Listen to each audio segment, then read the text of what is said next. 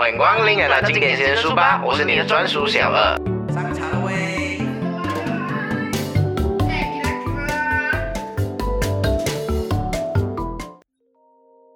勿忘初心，回到原点。我是你的专属小二。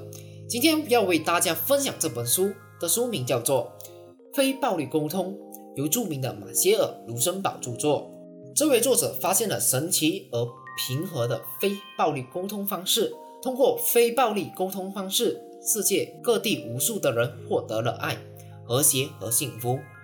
非暴力沟通能够疗愈内心深处的伤痛，超越个人心智。和情感的局限性，突破那些导致愤怒、沮丧、焦虑等负面的情绪方面的方式，用不带伤害的方式化解人际关系和冲突，学会建立和谐的生命体验。暴力是什么？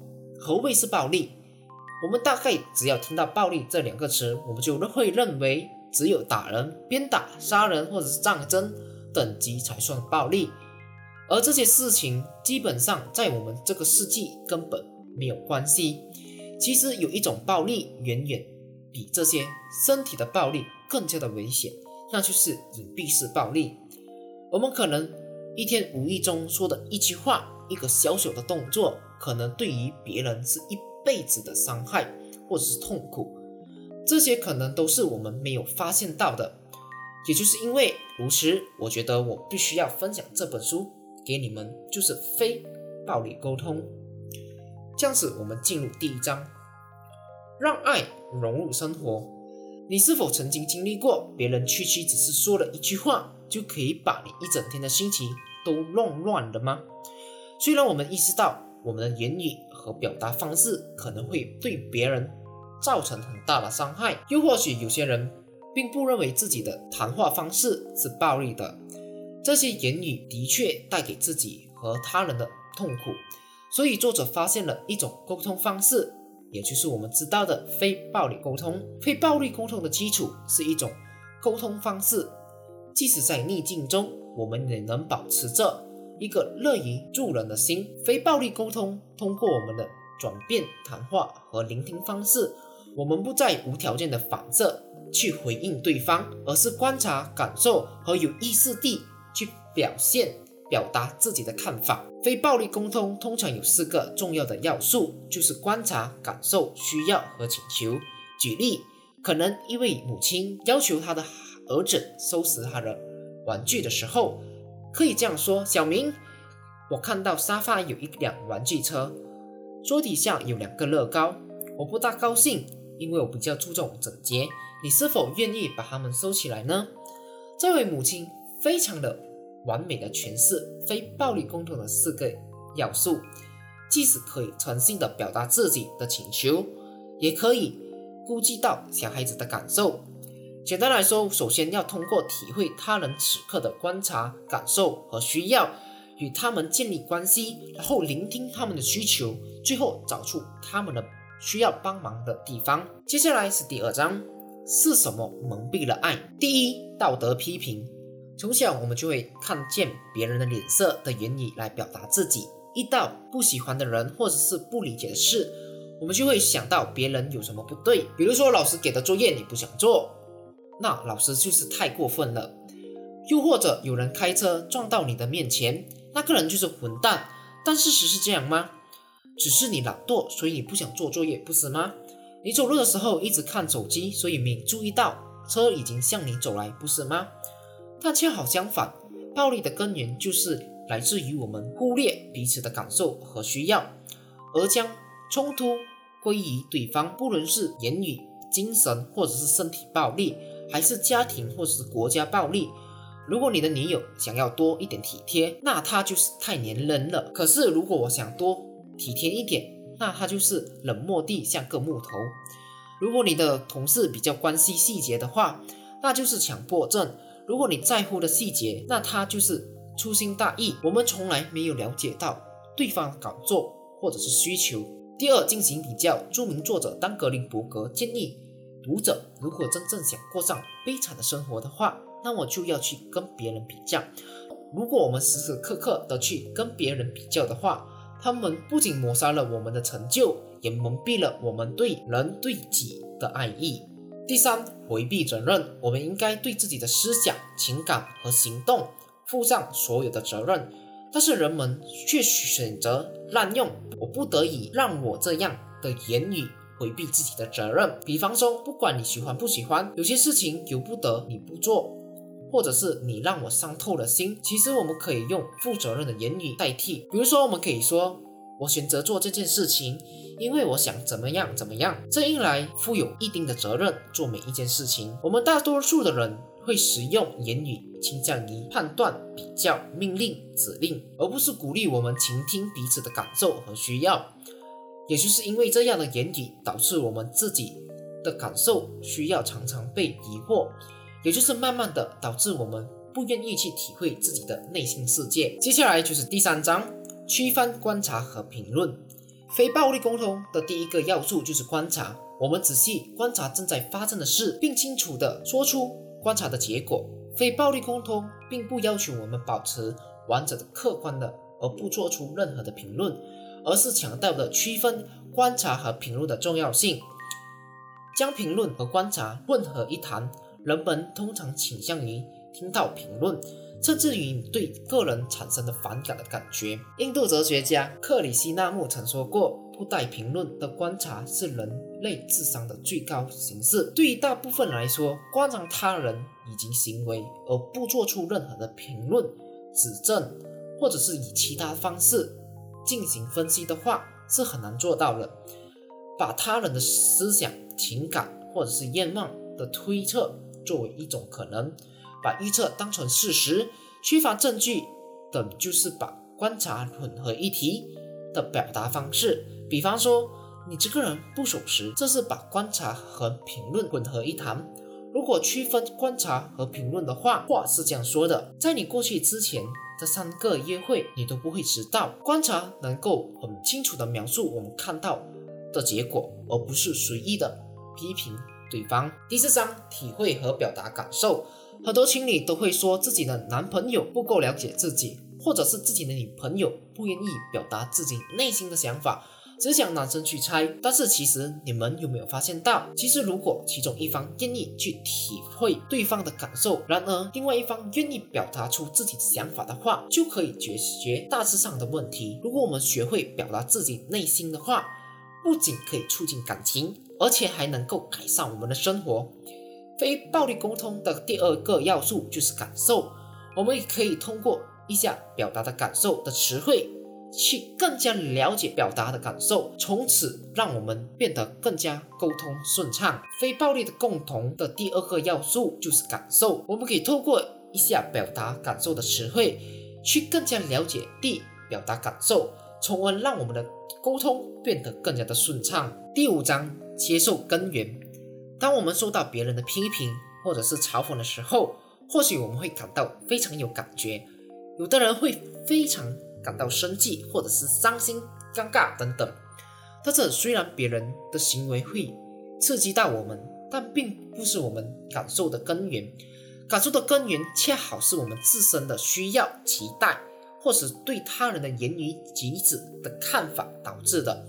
通过了解我们的需求、需要、指望、期待和想法，我们就不会去指正他人，而且承认我们感受来自于自己。打个比方，A 说你昨晚为什么没来，令我很失望。B 说昨天怎么你没来，我很失望，因为我想跟你说一些心烦的事。从这两个对话中，我们可以看到 A 认为他的感受是因为别人而引起的，而 B 是失望，是因为自己的欲望没被满足。简单的来说，我们对于其他人指望、批评、评论和分析，恰恰反映了我们内心需要的价值观。如果我们选择通过批评提出建议的话，人们通常会反驳你的建议。相反的，如果我们直接提出我们的需求的话，其他人就比较可能做出积极的反应。第六章，请求帮忙。之前我们说过非暴力沟通三个要素，接下来我们来说说最后一个要素，就是请求。我们敢说，其实我们在生活到现在，我们连请求跟命令都分不清楚。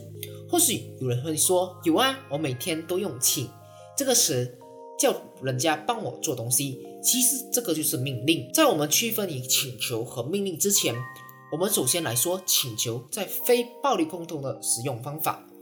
我们一定要给对方一个明确的请求。打个比方，如果你想要改善小两口之间的问题，你希望对方可以做到什么？这里要注意的是，我们不是要求对方不要做什么，而明确的让他知道之前他需要做什么事情来改善你们的生活。比如说，你的男朋友很喜欢把脏衣服乱丢，那么你可以说：“你看，我看到你很多次把脏衣服乱丢，看到我很不舒服，因为我非常注重整洁这个环节，所以我很希望你把脏的衣服丢进我准备的桶给你，好吗？”这样简单说明的方式，能够让对方的明确知道你的需求、你的和你的感受是什么，也知道自己应该怎么做才是正确的。但是有时候，当我们给出请求的时候，还是要注意对方的情绪和需要，不然会弄巧反拙。所以，我们便需要请求对方给予我们的反馈，这样的话才不会误会我们的意思或者是请求。我的意思你清楚吗？就是这个最适合获得反馈的方法。这里有一个小小的冷知识：在印度，发言者得到了所有人的回应，就会发生 bus，也就是意味着谢谢，我明白了。那么请求和命令到底有什么区别呢？就是当我们的请求没得到满足的时候，提出请求的人如果批评或者是指责对方的话，这就是命令。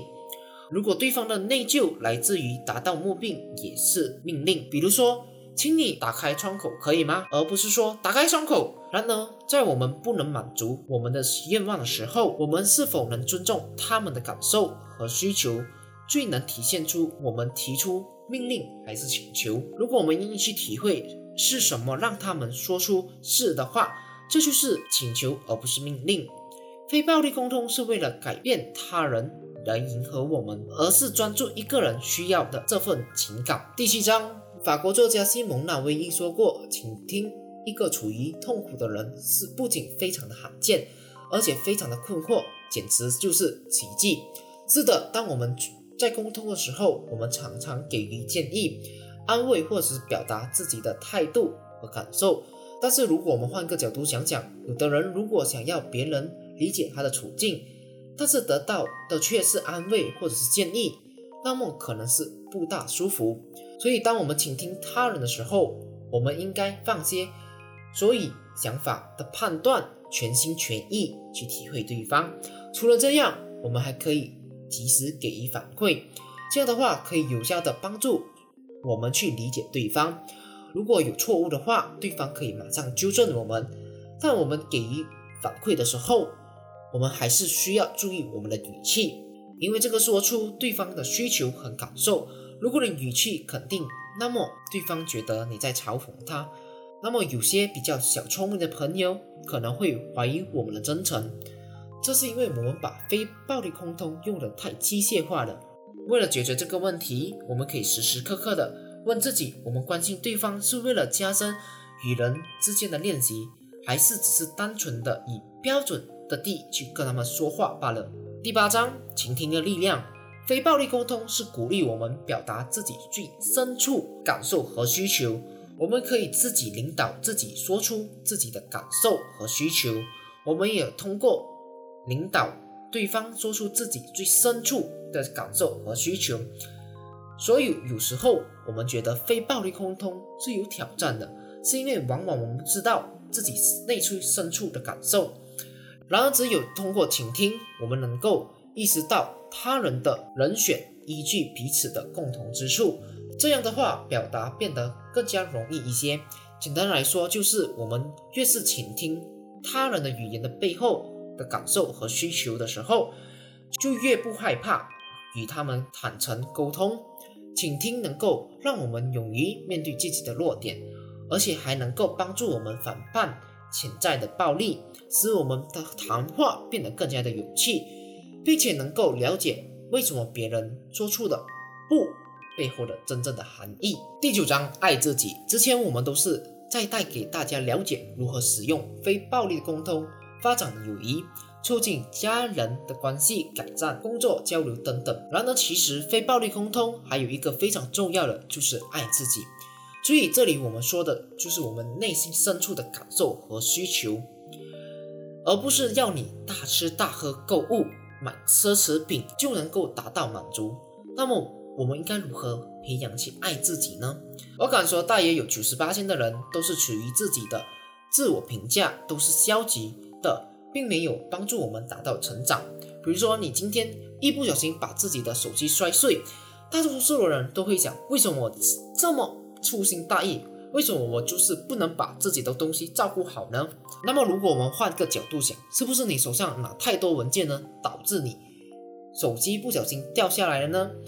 那么下次你把手机放入口袋里就好了。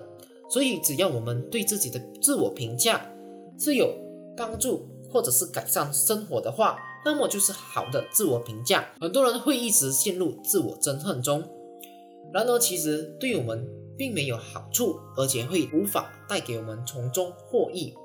失误或失误或者是失败，能让我们知道自己的局限。失误或失败是让我们知道自己的局限性，并带领我们成长或成为更好的人。所以，如果我们的改变是处于生命的爱，而不是惭愧或者是内疚这些负面的情绪，那么我们自我评价和改变都是好的。之前我们说过，他人的指责是反映了是因为他们的行为不符合我们的需要。换个角度说，我们的自责其实也就是因为不符合我们的需求罢了。如果我们可以注重在我们的感受，我们的需求是什么，我们更可能从中自我评价获益。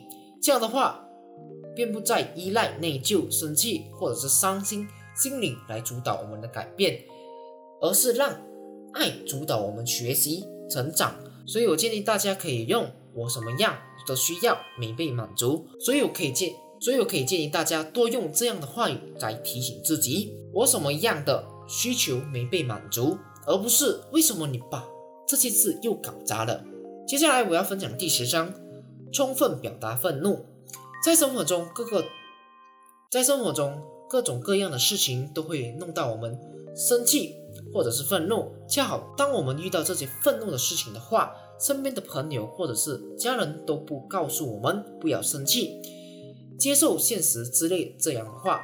但非暴力沟通并不提倡忽视愤怒，而是要更加深入的了解愤怒，来表达我们内心的渴望。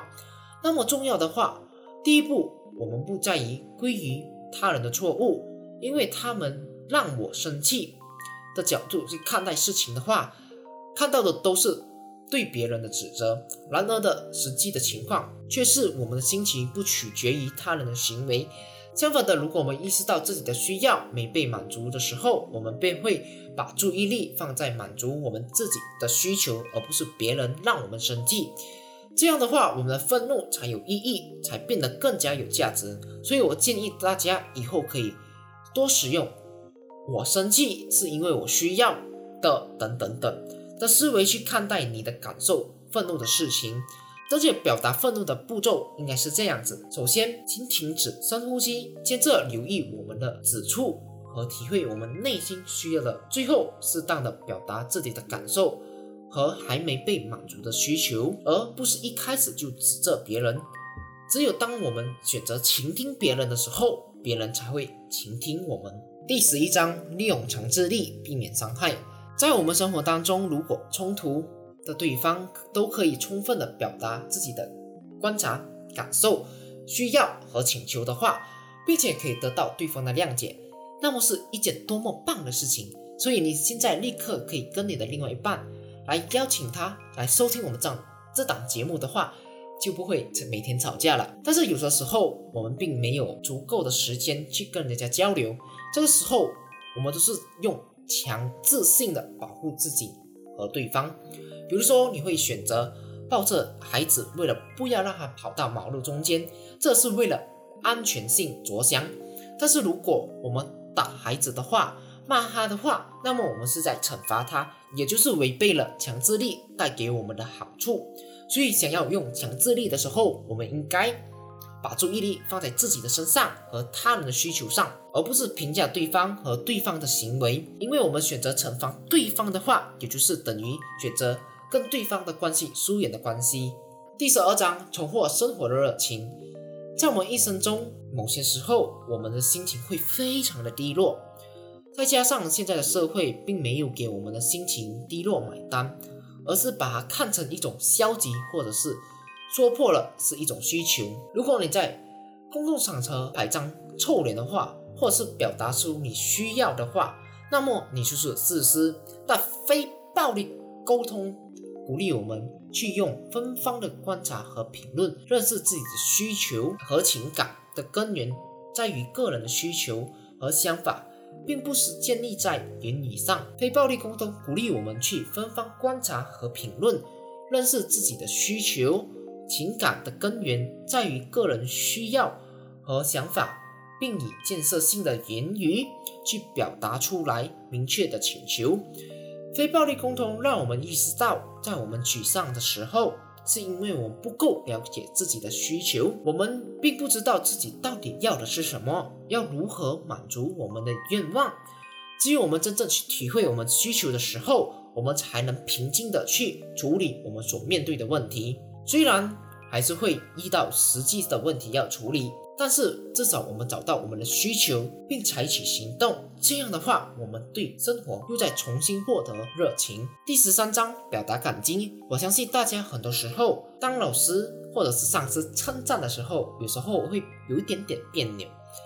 虽然知道自己是值得称赞的，但是很多时候感觉不是怎么真诚的称赞我们，因为我们意识到，老师或者是上司称赞我的目的是为了操控我们。你我都有很大的叛变心，所以非暴力沟通教我们要表达感激的时候，我们的感激必须要包含三个部分：第一，对方做了什么事情让我们的生活得到改善；第二，我们有哪些需求得到了满足；第三，我们心情怎样。但是大多数的人都是渴望得到别人的肯定以及感激。非暴力沟通这一本书，我就分享到这里。如果有任何的问题，可以把你的问题写在留言区下。如果你想要观看这篇文章的话，你可以到我们的部落格去寻找这篇文章。非暴力沟通，我们是经典坚持书吧，我们下一期见啦，拜拜。